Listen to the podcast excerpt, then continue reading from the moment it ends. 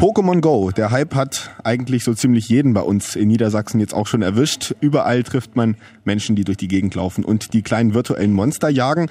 Markus Gerstmann ist Medienpädagoge in Bremen im Servicebüro Jugendinformation und ist jetzt am Telefon. Hallo, Herr Gerstmann. Hallo, Herr Wittenberg. Herr Gerstmann, Pokémon Go, der Hype, ist das jetzt was, wo wir uns darauf einstellen können, dass es länger bleibt oder ist das nur was Kurzfristiges? Das wird ein kurzfristiger Hype sein. Äh, ich gehe davon aus, dass es dann am Anfang der Schulzeit wieder ein bisschen nachlässt weil dann auch viele äh, das gespielt haben und man sich ja dann doch wieder ganz schön engagieren muss, um dieses Spiel zu spielen, weil es zeitaufwendig ist.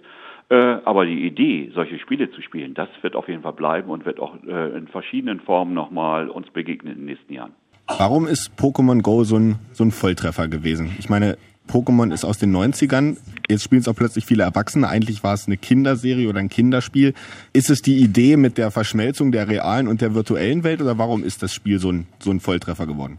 Passt genau in die richtige Zeit. Sommer, äh, Menschen haben Zeit. Es ist äh, mit auch wieder gut eingeführt worden, dass es erst äh, ja noch nicht spielbar war und die ersten hatten es schon. Damit wird ja auch ein Hype produziert. Dann will man das haben und die Idee Pokémon, das sind genau die Jugendlichen, die damals gespielt haben, sind jetzt junge Erwachsene, die ein gutes Smartphone haben, die dann auch hinausgehen und, da, und dieses Fieber, das zu sammeln, zu kämpfen, äh, sich zu bewegen, das ist ja eine Sache, die eigentlich optimal ist und viele Leute äh, ja auch Spaß macht, also ein Spiel optimal programmiert mit allen Bedürfnissen, die Menschen haben. Jetzt gibt es ja auch viele, die vor Gefahren bei diesem Spiel warnen. ADAC zum Beispiel gibt schon äh, Warnungen raus, man sollte das doch nicht im Straßenverkehr tun. Eltern sollten das mit ihren Kindern gemeinsam beginnen, damit sie nicht die Umgebung um sich herum vergessen. Wie sehen Sie das? Sehen Sie das auch zwiegespalten oder sagen Sie, das sind Warnungen, die jetzt vielleicht ein bisschen übertrieben sind? Natürlich gelten die Warnungen, das ist ja klar, man soll im Straßenverkehr aufpassen, aber das haben wir den Kindern ja auch schon eigentlich erzählt, als sie zur Schule gegangen sind.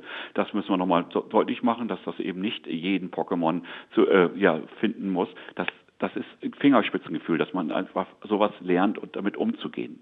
Aber äh, das, deswegen da ein Drama draus zu machen, dass es gefährlich ist, finde ich übertrieben, sondern das sind Aufgaben, die in der Erziehung da sind, dass wir, egal was Jugendliche oder Erwachsene tun, dass man eben überlegt, äh, was ist gut, was ist nicht gut daran und dass man da eben mit vorsichtig umgeht. Das gehört einfach zum Leben dazu.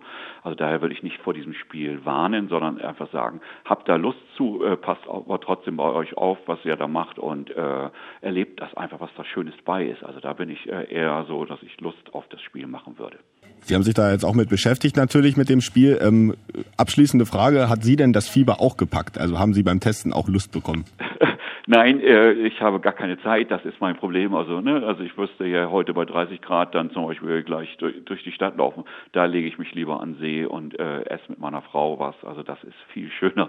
Äh, daher bin ich eher das bisschen ruhiger geworden mit diesen Spielen, weil ich den Hype einfach sehen wollte, was wie das funktionierte, was toll ist. Aber ich sehe hier in Bremen an so vielen engen Jugendlichen, die sich begegnen, äh, ja, miteinander spielen, miteinander reden, austauschen und das finde ich wunderbar. Das war Markus Gerstmann, Medienpädagoge in Bremen. Bremen im Servicebüro Jugendinformation zum aktuellen Hype um das neue Handyspiel Pokémon Go. Ich bedanke mich für das Gespräch, Herr Gerstmann. Ja, bitteschön.